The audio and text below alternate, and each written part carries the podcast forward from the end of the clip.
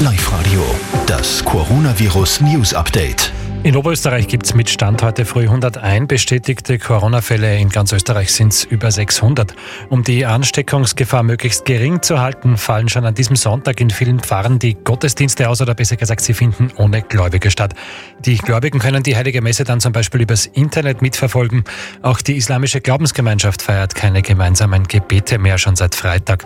Ab Montag sind dann Gottesdienste und andere religiöse Feiern landesweit untersagt. Auch Taufen, Hochzeiten und größere Trauerfeiern Steuern müssen ausfallen oder verschoben werden. Und die Bundesregierung hat heute ein 4 Milliarden schweres Hilfspaket für Firmen und Beschäftigte beschlossen.